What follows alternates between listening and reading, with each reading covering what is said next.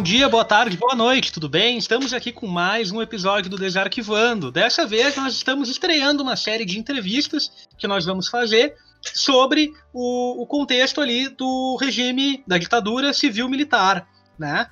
E hoje nós estamos, vamos falar sobre o tema de oposição e resistência na ditadura brasileira. E para isso nós temos uma convidada que vai conversar aqui com a gente, que é a Sulena Cerbaro.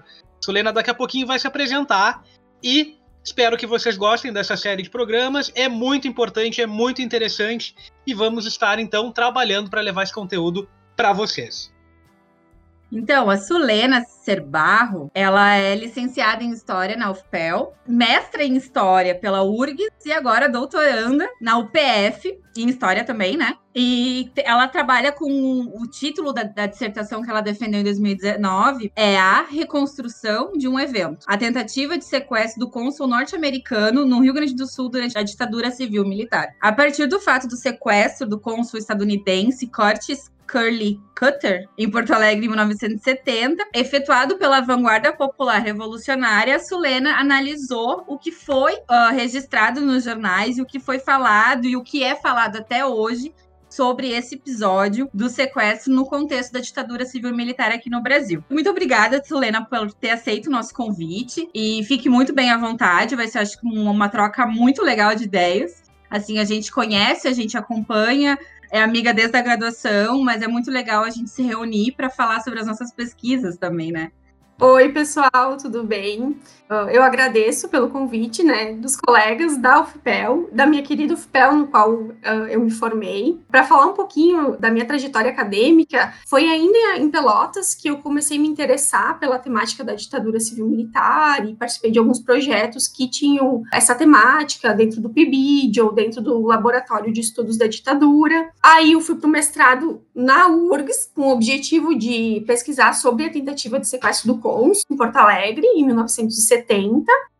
Uh, e atualmente eu estou no doutorado na, na UPF, aqui na Universidade de Passo Fundo, uh, mas aí o meu foco agora na pesquisa da tese é trabalhar sobre as memórias traumáticas uh, e como o Brasil fez reparação às vítimas da ditadura ou dos, das famílias de mortos e desaparecidos políticos. E acho que vai ser muito boa essa conversa. Enfim, o trabalho de vocês também é bem importante, é uma forma de divulgar a história para que se chegue em outras formas, em outros meios de comunicação, para uma, uma população maior do que simplesmente ficar nos muros da academia, no qual muitas vezes a gente tem pesquisas muito boas para desmistificar algumas coisas que são construídas dentro da nossa sociedade e isso acaba não conseguindo uh, ultrapassar a própria universidade, né? Então, parabéns pelo trabalho. Eu sei que não deve estar sendo fácil, Parabéns. Solena, mais uma vez gostaria de te agradecer aqui a tua presença, a importância que tem esse tipo de diálogo para acrescentar em todo o trabalho que está sendo feito. E espero que, que esse episódio, que essa série de entrevistas agora, possa difundir, possa atingir esse público para que se fomente esse debate que é sempre muito importante, ele sempre tem que estar tá vivo, sempre tem que estar tá acontecendo, né? Uh, então, para começar, a gente gostaria que tu nos contasse um pouquinho, Selena, da tua pesquisa. A minha pesquisa, ela se baseou para pensar um pouco como se deu essa reconstrução do evento, né, do, da tentativa de sequestro do cônsul pela VPR. Então, eu busquei traçar três principais narrativas, que foram como as organizações clandestinas uh, viam a prática de sequestro.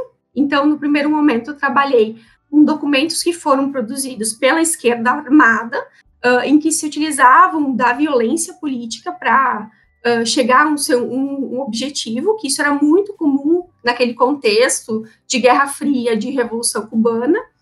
Uh, no segundo momento, eu busquei traçar como a imprensa da época reconstruiu né, o sequestro, fez a narrativa em torno do sequestro. então, Algumas palavras são bem corriqueiras, antes mesmo de qualquer indício que fosse uh, alguma organização clandestina que tentou sequestrar o cônsul, já se apontavam os culpados, que seriam os terroristas, né? Deu para perceber também um discurso de batalha, então o cônsul aparece como um defensor da família que teria vencido uma batalha, então um discurso de batalha presente nessa construção em que estava tendo um conflito que se dava não um conflito armado, uma guerra regular que se tinha no século XIX, mas de uma guerra que estava entre os meandros da sociedade. Então a imprensa também buscou assim tanto uh, desmoralizar o projeto político uh, e revolucionário dos guerrilheiros, uh, quanto também incutia medo na população. E aí, até certos momentos, a gente fala muito da censura que se tem nos meios de comunicação nesse período. Mas até, até onde se pôde perceber, o, a censura ela não foi tão necessária, não, não se fez tanta censura nesse momento, porque muito da visão da, da imprensa ela coincidia com a visão do projeto repressivo militar, e aí muitas vezes acabava até legitimando uh, as ações repressivas dos órgãos clandestinos, né? E por último, uh, e acho que foi a parte mais interessante assim do trabalho, uh, eu busquei analisar as memórias que foram construídas em torno do episódio.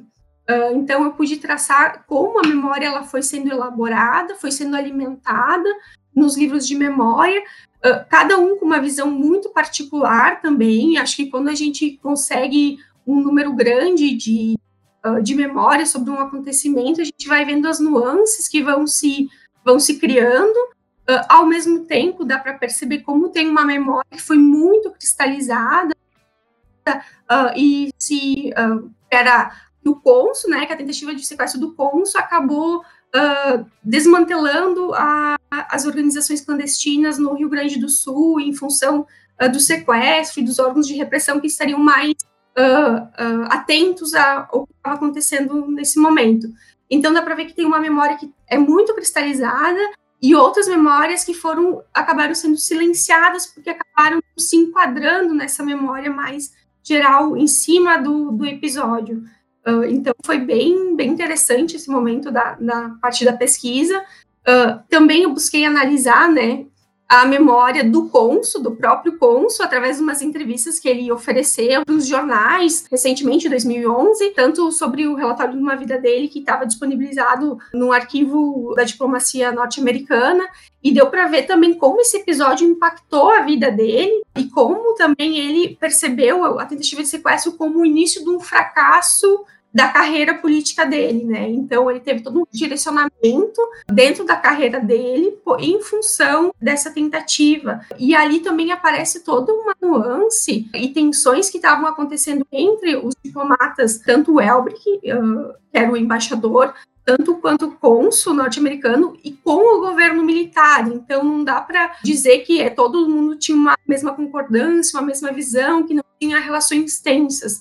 Ali aparece justamente as relações que vão se construindo e, e, e, as tensões que acontecem dentro desse meio político também. E no outro momento também eu busquei analisar as memórias do Paulo Malhães, que era um torturador e que muito na, dentro das memórias dos guerrilheiros se diz que ele teria vindo para o Rio Grande do Sul atuar justamente no período após a tentativa de sequestro. Então ele teria vindo no Rio Grande do Sul em decorrência da, do sequestro.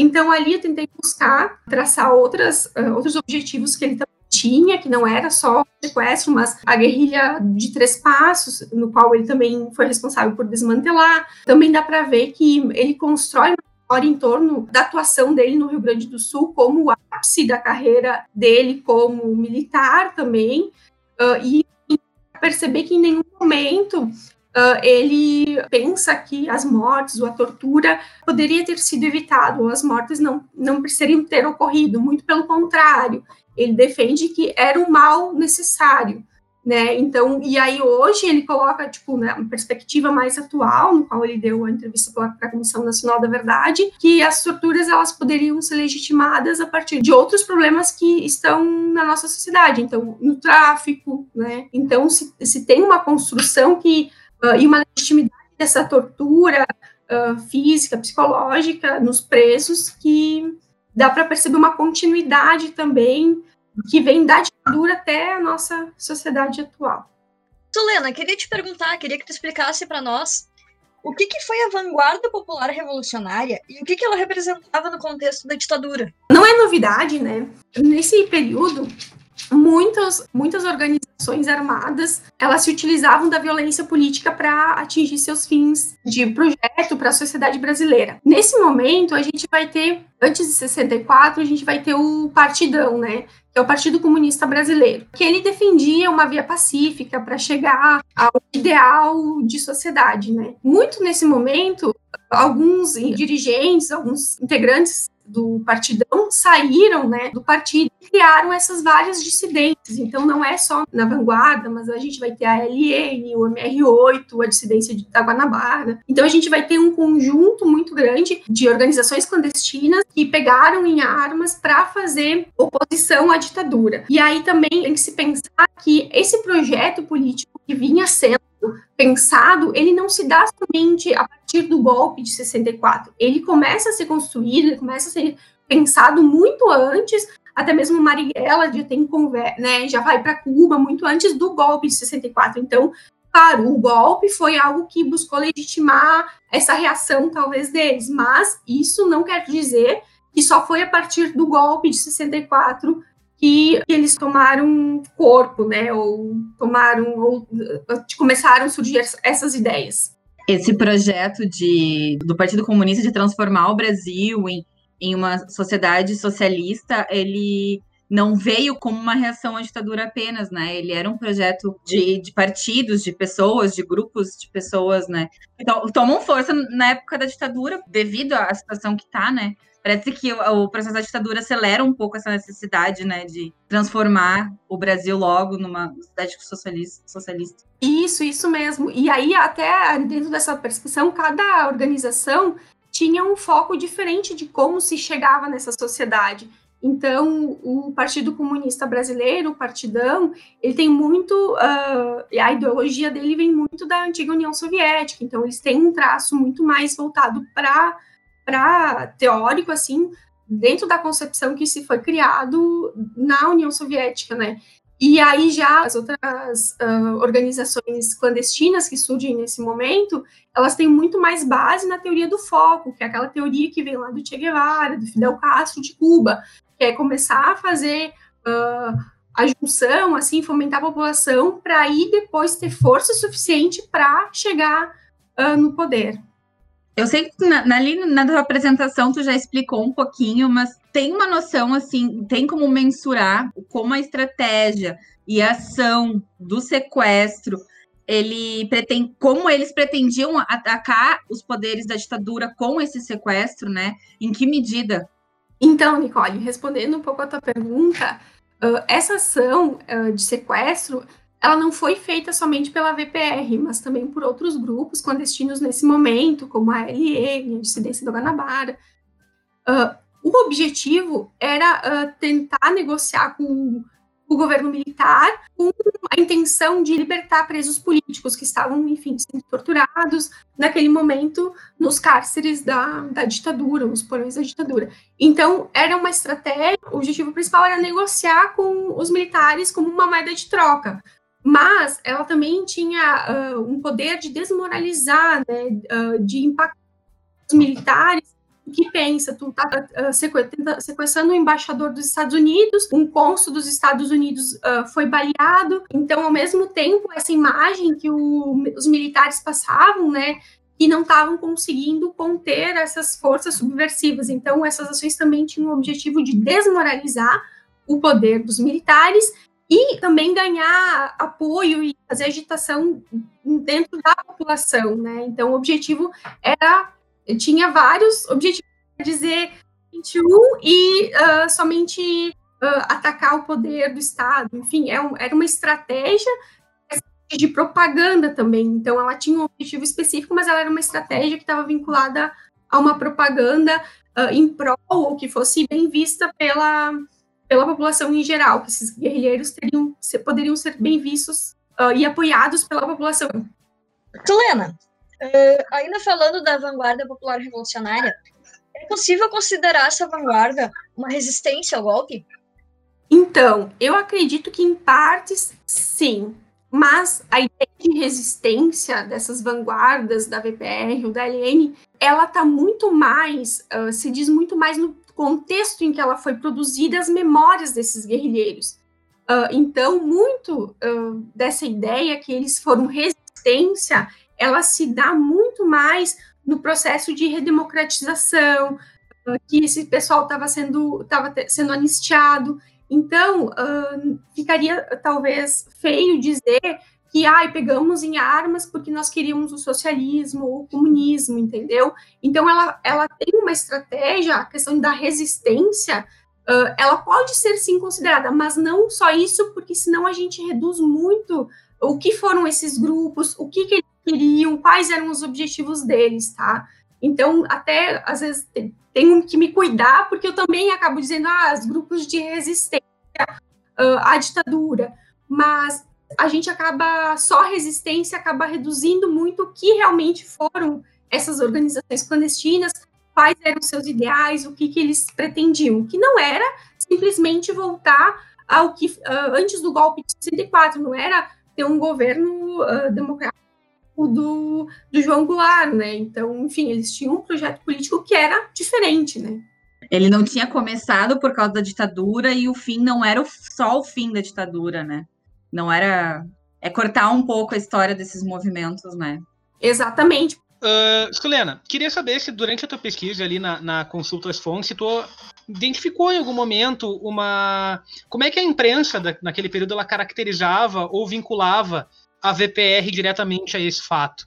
Não tinha vinculação, pode ser, uh, pode se dizer direta, assim, da VPR. Ela se caracterizava pelos guerrilheiros, pelos militantes que estavam nas organizações clandestinas num todo, né? Então, assim, nesse momento, tem o militante Edmur Pericles de Camargo, ele era um militante bem ativo aqui no Rio Grande do Sul, uh, ele não era da BPR, ele vinha de São Paulo e, enfim, teve atuação aqui em Porto Alegre, e no momento em que acontece a tentativa de sequestro do cônsul, ele foi uma pessoa que foi constantemente exposta no jornal como um terrorista muito perigoso. Então ele não teve um envolvimento direto, mas ele era uma pessoa que estava na mídia constantemente, sabe? Então, assim, não dá para se dizer, ai, for, ah, como os militantes, como os guerrilheiros da VPR foram caracterizados, porque muitos acabaram sendo presos nesse momento, enfim, não se tem também tem um, um discurso muito único, ele é muito mais fluido, né?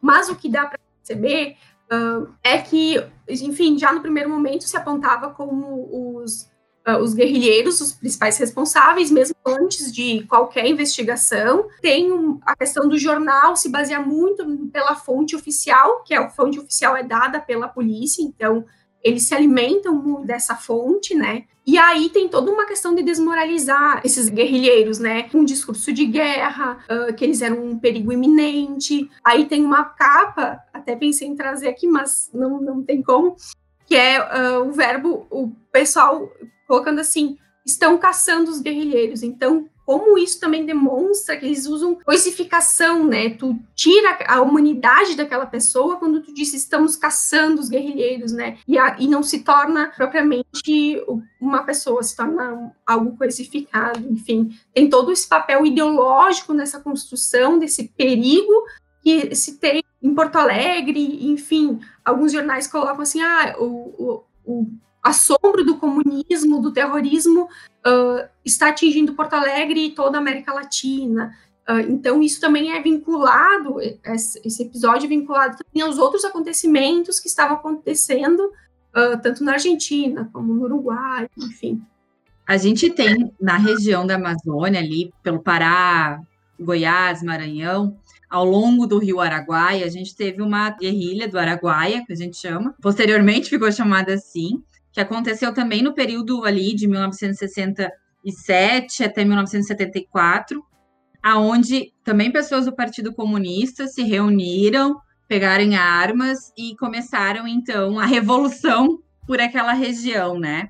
Começou com 80, mais ou menos 80 participantes do Partido Comunista, acabou com menos 20 né, depois dos confrontos com a força, a força do exército, com as forças armadas. É um episódio que é muito vinculado, cai em conteúdo. Normalmente, quando se fala da ditadura, se fala da guerrilha do Araguaia. Normalmente, é a guerrilha que mais se fala nesse período, né? Tu citou vários vários grupos que se reuniam nesse período, mas nos conteúdos educacionais sempre se destaca muito a guerrilha do Araguaia. Tem como a gente traçar umas relações entre essa guerrilha da vanguarda, que era mais urbana, né?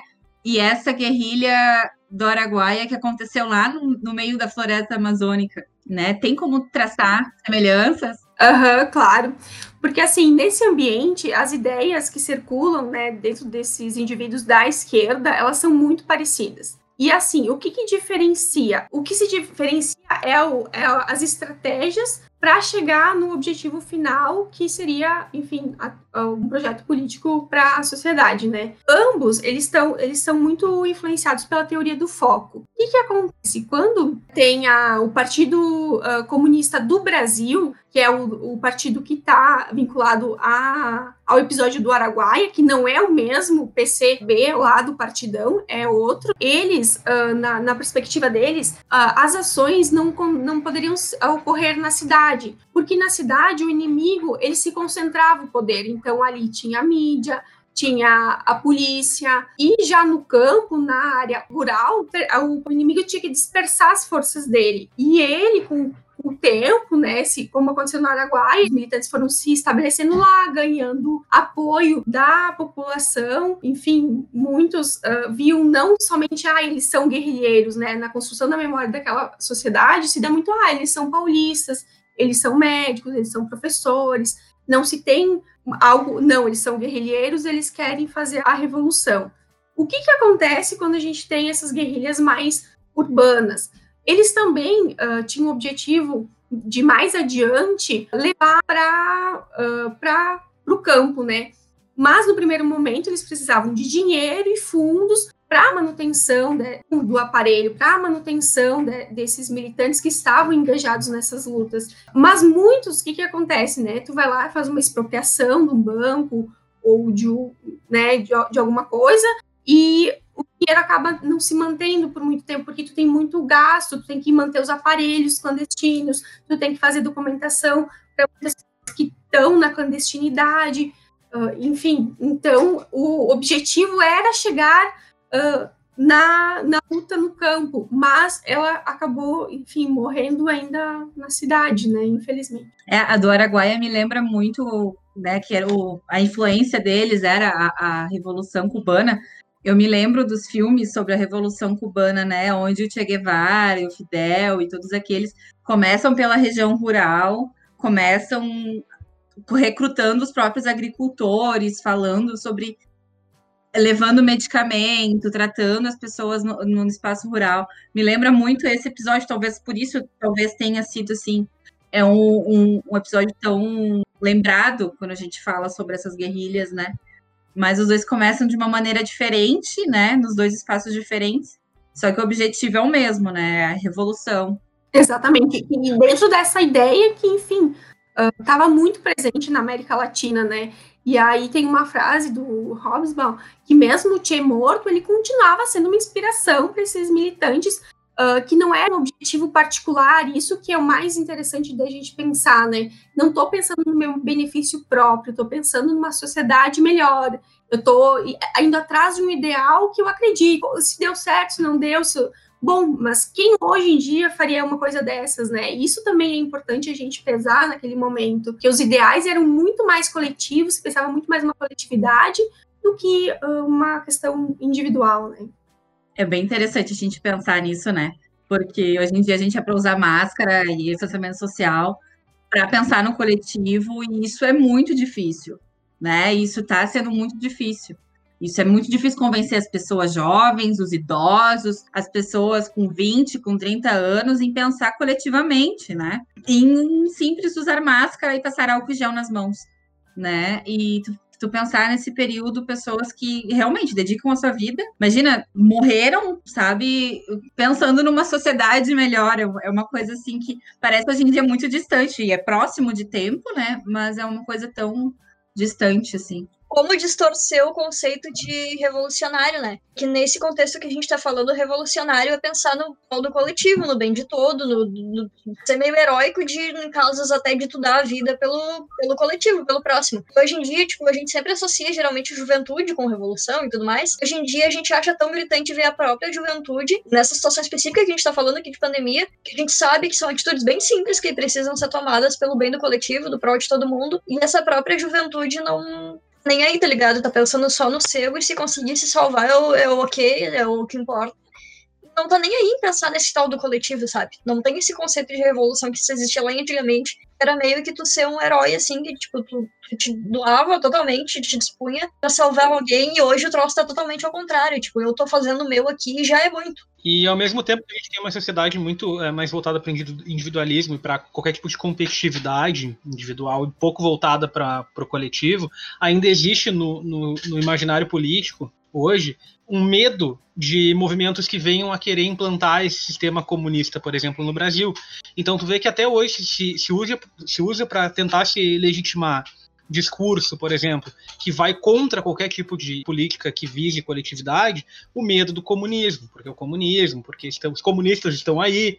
Então a gente vê que é, é muito interessante a dicotomia entre o comunismo, que é o, o vilão, que é o bicho-papão, que na verdade nem é mais uma pauta tão latente como era nesse período, como você, a gente estava falando agora, que as pessoas se dedicavam, literalmente davam a vida por um ideal voltado para esse sistema de vida, né, coletivo e economia e tudo mais. E mesmo assim, até hoje, para se legitimar discurso que vise contra o coletivo, se usa o comunismo como um vilão ainda, como se fosse é, não, e a, através disso dá para perceber como a esquerda, né, no Brasil, ela foi muito tempo e ela até hoje é muito marginalizada, né, e muito prol desse do medo do comunismo, porque eles vão implementar o comunismo, enfim, dessas ideias malucas que se apresentam numa, nessa, na nossa sociedade, ou tipo, ah, o PT é esquerdista, é comunista, e se carrega isso como se fosse verdade, né? Eu lembro, agora assim, a gente conversando, fico pensando naquela ideia como essas pessoas, né, os jornais colocando eles como terroristas, como desequilibrados, o cônsul é a representação da família, enquanto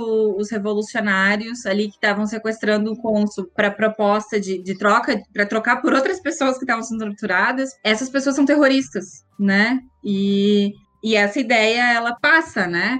É uma, é uma ideia que legitima a, a Guerra Fria, é uma guerra que legitima os golpes, o golpe do Brasil, o golpe na toda a América Latina, legitima tudo o que acontece dentro, né? Ela se reforça através da mídia, através das políticas que são terroristas. O cônsul ali é a família, ele representa a família. As outras pessoas são terroristas. E a gente continua com o mesmo discurso, né? Até hoje é bem mais diferente, porque, tipo, a gente vê o PT, que é um governo, foi legitimamente votado, eleito, e a gente vê eles hoje, né? É, a estigma do terrorista. E a gente agora, de novo, tem outras pessoas que representam a família. Exatamente. E esse outro. É, parece que é a mesma luta, né? É, é, o mesmo discurso.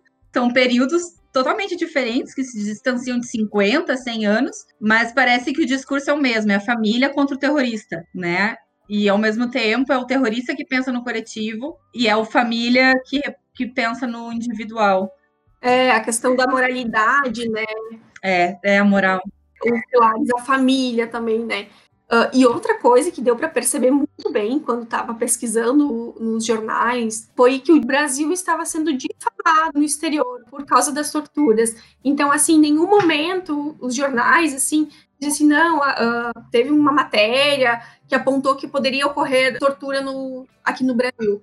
Claro, a gente vai ter uh, jornais mais de oposição, mas esses de grande circulação, eles utilizavam assim, ah, o Brasil está sendo difamado, estão falando ali no exterior que estamos praticando tortura. Então, como esse consenso ele vai sendo construído também, como as pessoas acham uh, e concordam com isso, né? E muito se sabe que pessoas foram torturadas durante a ditadura. E aí não é mais só um negar tortura, é dizer, não, mas é que eles mereciam era para diminuir o mal maior que eles tinham, que eles iriam fazer. Bom, mas a pessoa estava presa, estavam sendo torturados, foram tipo, é, qual preço foi pago? Que mal é esse, sabe? Que teve que pagar por vida Então, é, são coisas que bem complexas uh, e se constroem no imaginário da sociedade que é difícil de desmistificar, né?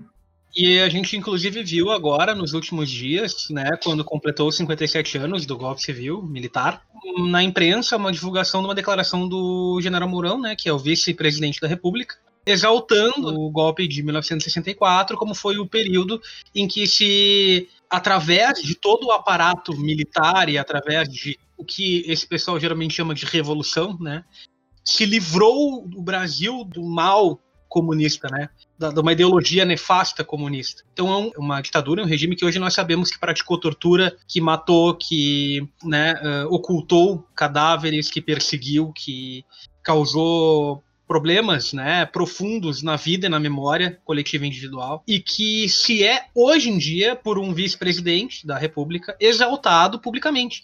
Então ainda, ainda se tem isso que tu estavas falando agora, Selena, da exaltação da nós salvamos, nós, tá tudo bem, tudo foi feito, mas isso foi feito em prol de salvarmos o país da iminente ameaça comunista que vinha daquele momento da China, que vinha daquele momento de Cuba, que né, uh, que hoje em dia não faz nem sentido. E a gente já sabe tudo o que se passou, a gente já sabe, a gente nós tivemos um governo da, da presidenta Dilma Rousseff que foi uma pessoa que foi torturada durante a ditadura. E depois de tudo isso se tenta se destruir um, um processo de, de memória, né, tenta se destruir para se reconstruir essa memória como esse mesmo contexto de que as coisas eram vistas lá durante o período da ditadura, de que não, a gente fez, mas a gente fez porque nesse, foi, foi necessário. A gente precisou fazer. Sim, ele nem mostra... se nega mais, né? Não, não. É. E, e, e, é uma coisa muito absurda, porque essa é a importância da gente debater isso hoje, né? É, ditadura não se esquece nunca. Ditadura não se coloca embaixo do tapete, não se comemora, não se vangloria.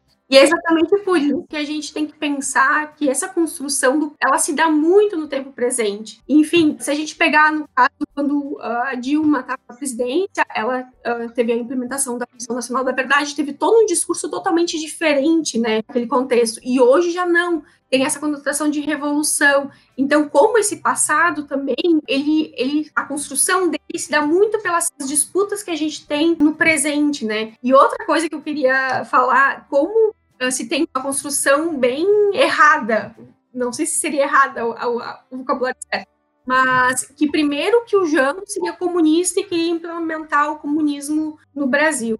Então isso é algo que caiu por terra, não é isso. Uh, já se tinha o Partido Comunista naquele momento, enfim, não se legitima mais por isso, sabe? O golpe simplesmente por isso. Já se tem documentação necessária que não, né? E enfim, a história Bia mostra que não, ele não, não, não era isso é o ideário dele. Uh, e outra conotação engraçada, que a própria ideia de revolução que se tinha nos anos 60, que era a revolução comunista, revolução socialista, uh, os militares se utilizam a Revolução de 64, entendeu? Eles se utilizam desse ideário de revolução para justamente justificar o golpe também. Então, como isso vai sendo construído naquele momento e dentro de um ideário da sociedade que se tinha de revolução e os próprios militares acabam com, se utilizando dessa conotação. Uhum, que na, na verdade não é nem sequer revolução, porque não se muda, não se troca de regime é, que troca, claro, questão do golpe, mas nós não vivíamos num país comunista, nós não vivíamos num país socialista. Então, é um, é um inimigo, basicamente um inimigo colocado de luvas ali. Ele é colocado ali, ele é posicionado, ele é muito bem construído para justificar, exatamente como tu falaste, um dar um golpe de Estado. E a gente sabe né, que essa tentativa de golpe de Estado por parte do, do, do, de alguns setores civis e militares, ele já vem de muito tempo antes de 64. Ele já vem desde ali do período do final do governo do Vargas, né? E depois também com o, o Juscelino Kubitschek, e aí ele vai passando. Então é, é, um projeto que vem de muito tempo, e ali caiu da maneira que, ele, que foi necessário cair. E aí se usa isso, como tu disse, para justificar o que foi feito, né? Que aconteceu. Eu acho que é também a questão de que eles não podem mais negar eles não podem mais negar o, a questão que o Jango era um comunista, que ele não era, né? Era, era as coisas que eles podiam criar em cima, né? que não houve ditadura, hoje não tem mais, é totalmente infundável dizer que ah, não, não, não se sabe de nada. Não, se sabe, né? É ignorar totalmente a ciência se, se continuar nessa cegueira, né? É um fato, houve ditadura, houve, houve um golpe, porque né, foi tomado o poder, não teve eleição, não teve. Foi um golpe, e houve ditadura, o Jango não era comunista, então, eles têm que começar a criar alguma coisa em cima disso para que eles ainda possam sair por cima da carne seca, né? Uhum. Porque senão eles vão virar os vilões, assim, né? Então se justifica. Não, houve, tá, houve. Mas é que tinha tudo uma proposta. Ah, não, é porque falaram para nós que ia acontecer, porque evitamos antes que viesse para o Brasil. Existe toda uma, um, um uhum. discurso, né, para tentar legitimar é. que é essa mistura que é fenomenal. Quando a gente trabalha esses conteúdos mais recentes, a gente tem essa junção né, da memória com a história. O, o, fato ele se mistura com a memória, a gente já não sabe mais o que, que é o fato, o que, que é a memória, o que, que é a opinião da pessoa, né? Se eu for aqui, né, na cidade onde eu moro, com 30 mil habitantes, perguntar o que, foi a ditadura, as pessoas nem viram nada, né? As pessoas nem sabem o que exatamente aconteceu. Aconteceu aqui que uma pessoa sumiu do nada, outra também pessoa sumiu do nada. Mas isso acontece, a pessoa se mudou e, e era isso, assim, não, não, não, não houve nada, né?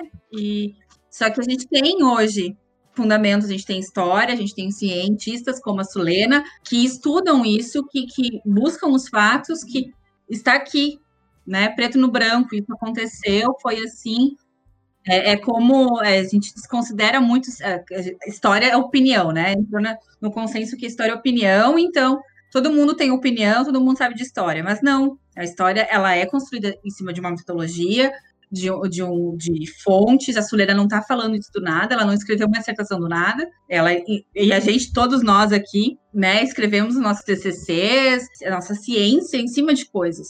E não é uma opinião, é uma ciência que a gente se embasa em muita coisa. Então, quando a gente fala sobre esses fatos, são, são fatos, não são opiniões. O que é construído em cima desses fatos, daí são sim opiniões elaboradas pela mídia, elaboradas por esse discurso do, do vice-presidente falar uma coisa dessas, a potência que isso tem, a potência que teve a Dilma ser presidente do Brasil, abrir toda o que foi a Comissão da Verdade, que foi mexer nisso de novo, trouxe tanta coisa à tona, é, a diferença que é tu ter uma pessoa que foi torturada na ditadura e agora a gente ter pessoas que apoiam isso, viveram esse período que estavam do outro lado, né? Como esse discurso difere. E é o mesmo fato. Fato é o fato. Houve o golpe, houve tortura, houve guerrilha, mas são os discursos e as memórias, e se, se mistura tudo em cima desse fato, né? Mas o fato não tem mais como negar.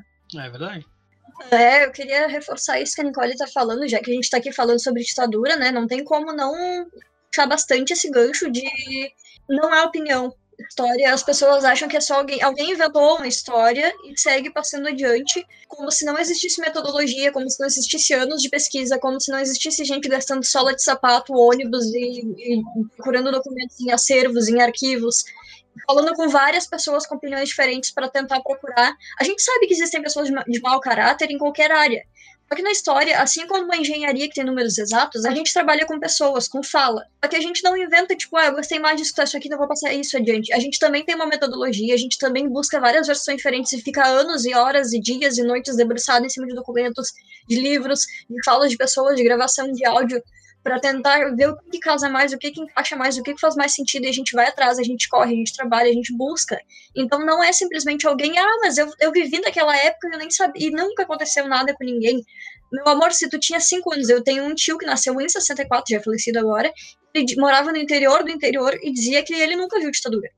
Ele era uma criança recém-nascida no ano da ditadura que morava no interior de uma família que a única coisa que fazia era plantar e vender o que plantava não se envolviam com política, não se envolviam com nada, moravam no fim do mundo, sabe? Não tinha o que acontecer da ditadura ali. Eles não eram envolvidos com política. E naquela época existia uma das coisas que o Nascente também falou ali, teve, teve tortura, teve tudo mais, mas teve a censura. Aquele momento, se tu falasse algo, a gente sabe que o governo da época era corrupto, e quando alguém abria a boca para dizer, oh, isso que vocês estão fazendo é errado, não é correto com o povo, vocês não estão governando a favor do povo, vocês estão governando a favor de vocês.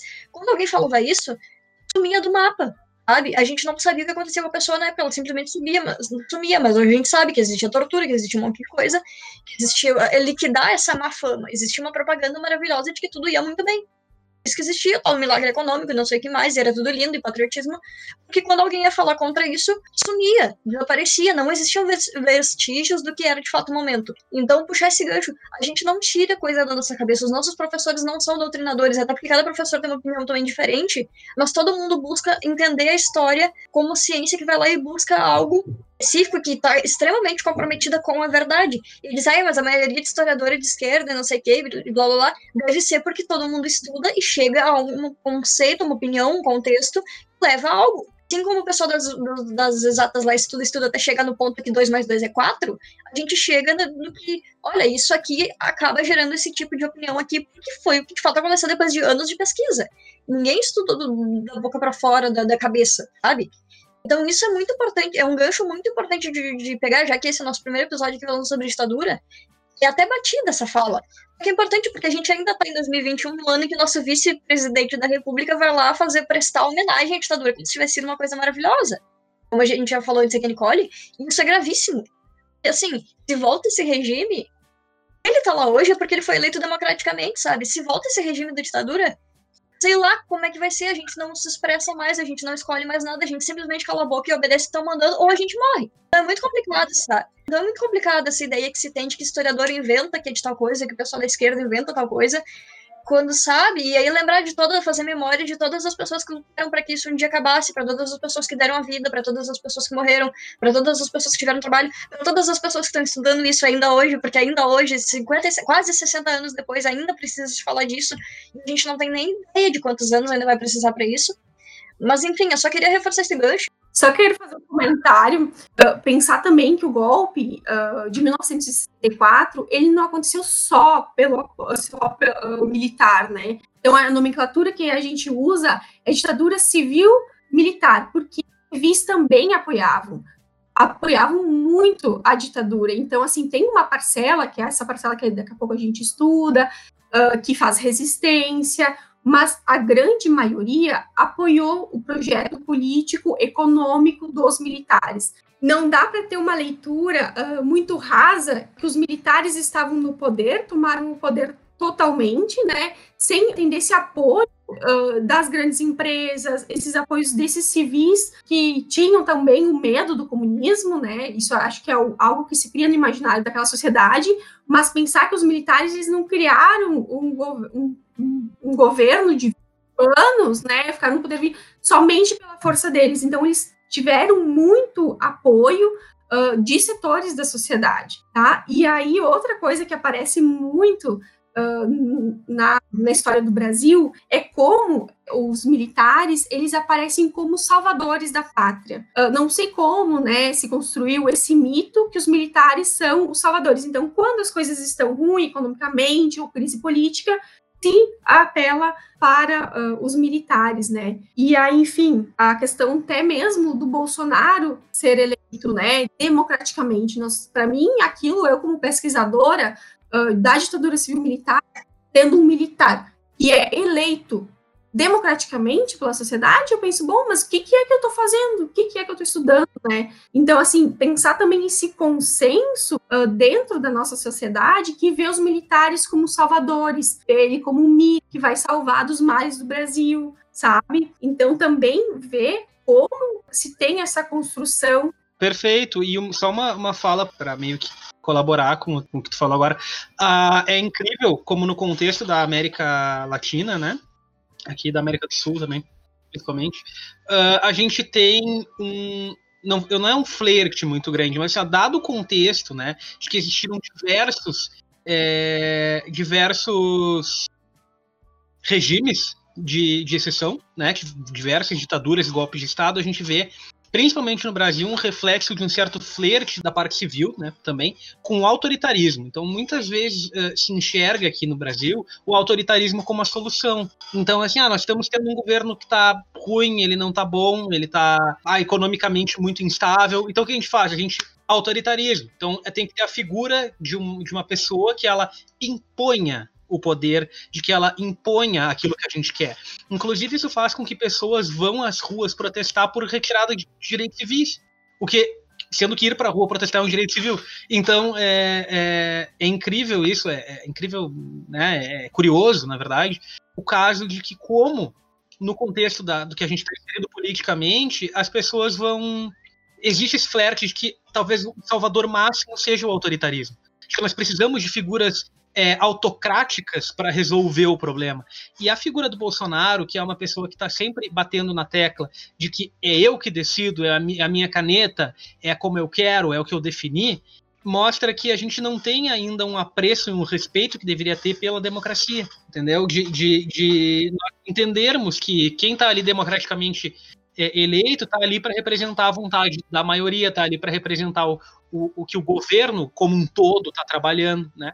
Não, então a gente acha que simplesmente vai botar uma figura que diga, ah, a família tradicional brasileira é essa, ah, o Deus está acima de todos, a, a pátria, com inclusive argumentos rasos de a pátria, é um patriotismo que ele é vinculado só, é, eu tenho que amar minha pátria, eu tenho que amar meu país, porque sim, e eu tenho que baixar a cabeça e obedecer porque eu amo meu país. Então, o autoritarismo ele é uma solução na cabeça, na, na cabeça das pessoas, né, nesse contexto aí. A ideia do patriotismo raso é genial, né? Eu acho Não, queremos acabar com a corrupção quando eles mesmos são quem mais está criando ali, mas tudo bem. A Amazônia pegando fogo, Pantanal pegando fogo, brasileiro é morrendo de fome mas ele é patriota. Batendo, batendo continência para outra bandeira, mas tudo bem, ele é patriota. Patriota de que país ele é patriota? Ele, ele realmente conhece o Brasil, porque é, é, um, é um patriotismo raso, assim. Eu sei que eu, eu tenho uns debates, às vezes, com isso, que a gente acaba sendo muito radical, né? Nas nossas falas, a gente acaba ficando meio brabo, assim, porque não é um patriotismo, como, como a Tanise falou, batendo continência para outro país. Tá, mas que patriotismo é esse tão raso, sabe? As pessoas aqui agora, a gente fala da pandemia, estão morrendo. Tem institutos brasileiros prontos para fazer vacina. Ele barra. Ele prefere comprar lá de fora. Que tipo de patriotismo é esse? O que, que é o patriotismo? Patriotismo é amar sua terra. Mas para você amar sua terra, você tem que conhecer sua terra. E o que você ama, você quer preservar. Não deixar pegar fogo, não deixar cair os pedaços, não deixar morrer né? Então é um patriotismo muito raso. Eu precisava fazer essa, inter essa interrupção, Matheus, porque é a parte que me chama muita atenção. É a mesma coisa da ditadura, né? Eles amam o Brasil, então eles têm que controlar o Brasil. Então mata brasileiro, rouba, aumenta imposto, faz o diaba 4, porque ele ama o Brasil. Mas que país ele realmente ama? Porque o país que ele descreve não é o que eu conheço, não é o que eu vivo, né? Então é um patriotismo muito raso, é um discurso muito raso, né?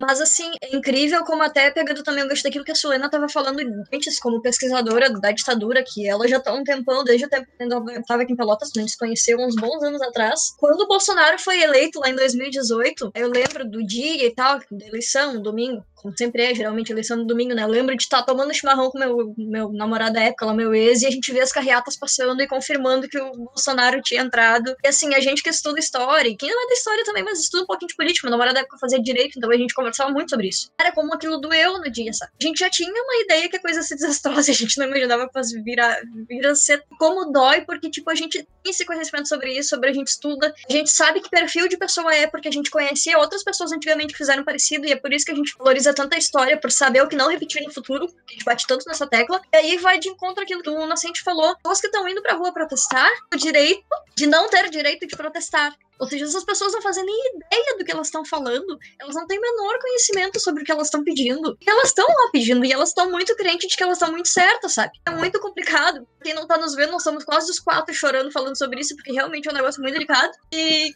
Cara, como é bizarro. E, tipo, a gente tem um espacinho pequeno aqui do Desarquivando pra falar sobre isso, sobre história. E, claro que a gente, graças a Deus, tem estudos, grupos de estudos maravilhosos lá na faculdade que falam mas o quanto é gritante ainda a necessidade da gente colocar isso do muro da universidade para fora. Porque a gente vê a gente na rua pedindo, eu quero ter o direito de não ter o direito de protestar. E aí, no meio desse protesto, chega a polícia e bota spray de pimenta na cara dessas pessoas, o que é bem raro, já que aqui no Brasil a polícia não é muito de botar spray de pimenta na cara quem precisa, bota sempre no, quem não precisa. Mas quando chega, eles ficam enlouquecidos, porque, nossa, a polícia tá me censurando.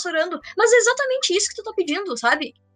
Não é, tô dizendo, não tô dizendo, ah, mas isso que tu, que tu merece, que tu tá pedindo, é isso que tu realmente está pedindo tá pedindo para ser censurado. É aí cinco pros outros. Né? A pessoa não faz nem ideia.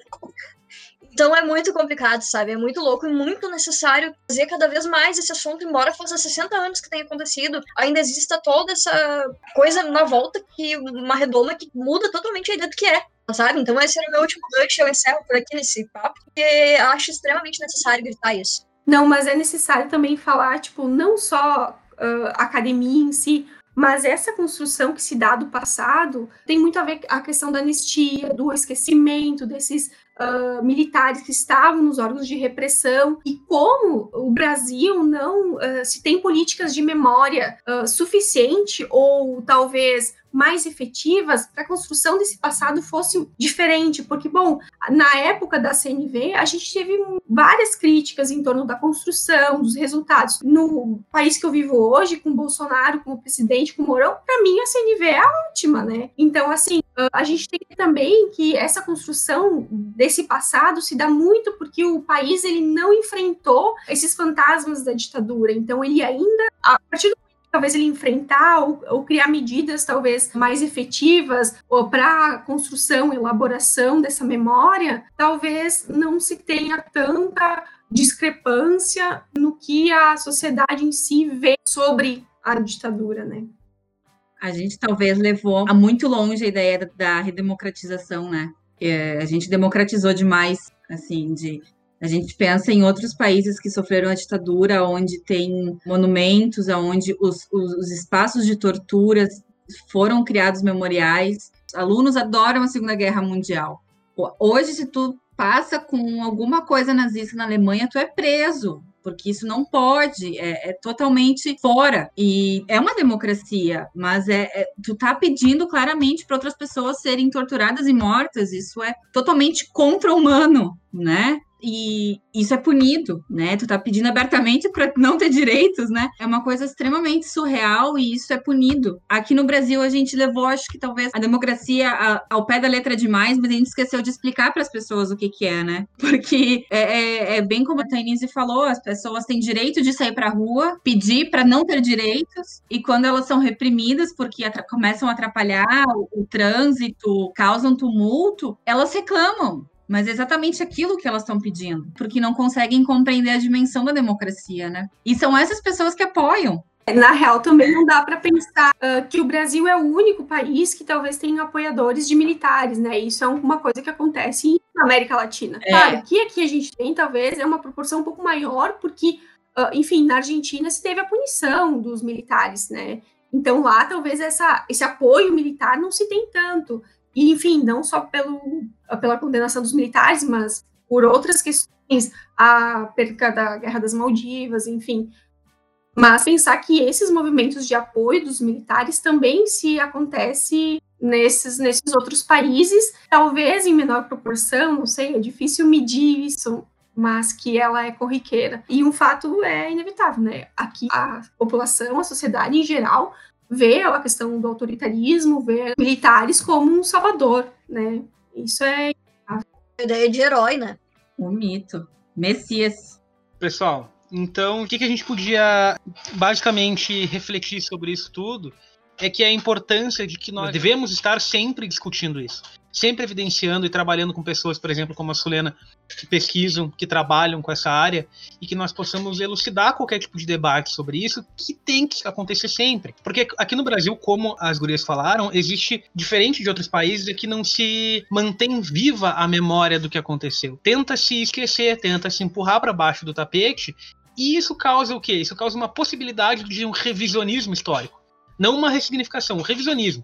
Então, o que, que acontece? Um negacionismo do que aconteceu. Então, ó, a gente esconde a memória do que aconteceu e nós tentamos recriar ela, nós tentamos reconstruir o, o contexto da ditadura para que a partir desse exato momento a gente possa, quem, por exemplo, um governo hoje exaltar a, a, a ditadura como um regime que foi necessário e benéfico. Né? Então, quanto mais nós deixarmos isso de lado, não batermos nessa tecla, mais vai entrar no esquecimento, mais vai ficar cada vez mais amplo a possibilidade de interpretações do que aconteceu, ampla, né? E mais fácil vai ficar de fazer um processo de revisionismo nisso. Né? E, e, nós temos um trabalho excelente de pesquisadores e pesquisadoras hoje em relação a isso, de cientistas que trabalham com isso, que vão a fundo e vão de uma maneira é, muito qualificada, com muita qualificação, com pesquisa, com trabalho, que evidenciam para nós cientificamente de uma maneira séria o que, que aconteceu e por que que, né, por que que muitas vezes, inclusive hoje, segue acontecendo, né?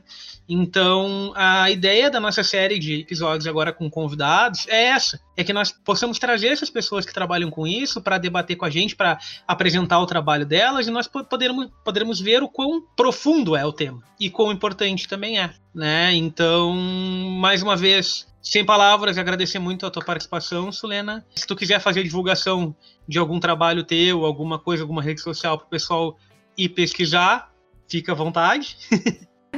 Não tenho nenhuma página de história, mas, gente, agradeço muito a oportunidade tá, de estar tá aqui. Foi uma honra mesmo. Uh, poder estar com os meus colegas da UFPEL, uh, mantendo esse contato depois de tantos anos. E obrigado pelo reconhecimento, né? Enfim, parabéns pelo trabalho de vocês. Acho que a gente tem que se envolver muito mais nessas novas dinâmicas da tecnologia, está muito mais presente também nas casas, na, nos meios de comunicação, para ter esse acesso, para as pessoas terem mais acesso ao conhecimento que é produzido na academia, tá, gente? Muito obrigada mesmo e qualquer coisa, estamos aí.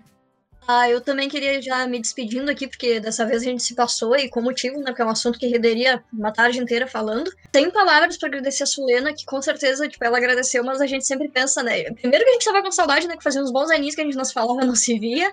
E poder matar saudade de longe nessa época que a gente tá com tanta saudade de todo mundo, já é uma coisa maravilhosa. E assim, como a gente falou, a gente tem nomes maravilhosos de pesquisadores na, perto da gente, que a gente conheceu, que a gente conviveu. Felizmente a gente tem esse acesso à universidade, tem professores maravilhosos tem pesquisadores maravilhosos. Então, alguns nomes vieram instantâneos na nossa cabeça, tipo da Solena e também da Sinara, que tá vindo aí semana que vem. E para nós é uma honra ter um trabalho tão maravilhoso como o dela sendo apresentado aqui. Assim, sem palavras para agradecer pela disponibilidade. Como tu falou, a gente tenta ocupar de formas, ainda que o nosso projeto não seja tão gigantesco como a gente gostaria que fosse, mas já é um caminho que a gente achou de ocupar mais um espaço que se torna acessível para quem quiser pesquisar sobre. E assim, muito obrigada pela participação. Encerrando aqui, mandar um abraço para todo mundo, esperando que todo mundo esteja em casa se cuidando, os nossos colegas, participadores, apresentadores aqui, pessoal que nos escuta também. Assim, por hoje era isso, o nosso primeiro episódio sobre ditadura. Em breve a gente vem com mais aí. A minha parte era isso, acho que a Nicole vai dali.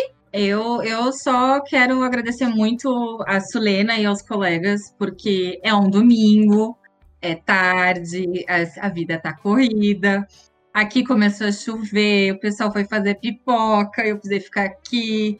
Então, é, é sofrido, mas é, é, é muito bom eu não vou nem falar da saudade, porque eu tenho vontade de chorar, porque é, é um ano de isolamento. A Sulena, eu não vejo, não sinto cheirinho da Sulena desde 2019, 2018, sei lá, não sei. É. Quando eu fui dormir na casa da Sulena, no sofá da Sulena, para fazer a prova na URGS, acho que foi a última vez que a gente se viu. E isso faz muito tempo. E antes a gente vivia todo dia, se via todo dia, se via no PIBID, né? Então eu não posso nem falar um pouco da, eu, já, eu não ia falar da saudade, mas já falei, já tô quase chorando. Mas é, é muito, muito obrigada mesmo por, por ter aceito esse convite. É um projeto bem novo, é um projeto que a gente leva como a gente consegue, mas é bem como a gente sente essa necessidade. Eu tenho pânico de falar nessas coisas. O, o Matheus e a Tainise estão, às vezes, seguram umas barras, porque eu entro em pânico para falar nisso aqui, mas eu acho que a gente tem que, a gente tem que entrar, a gente tem que fazer de alguma forma, porque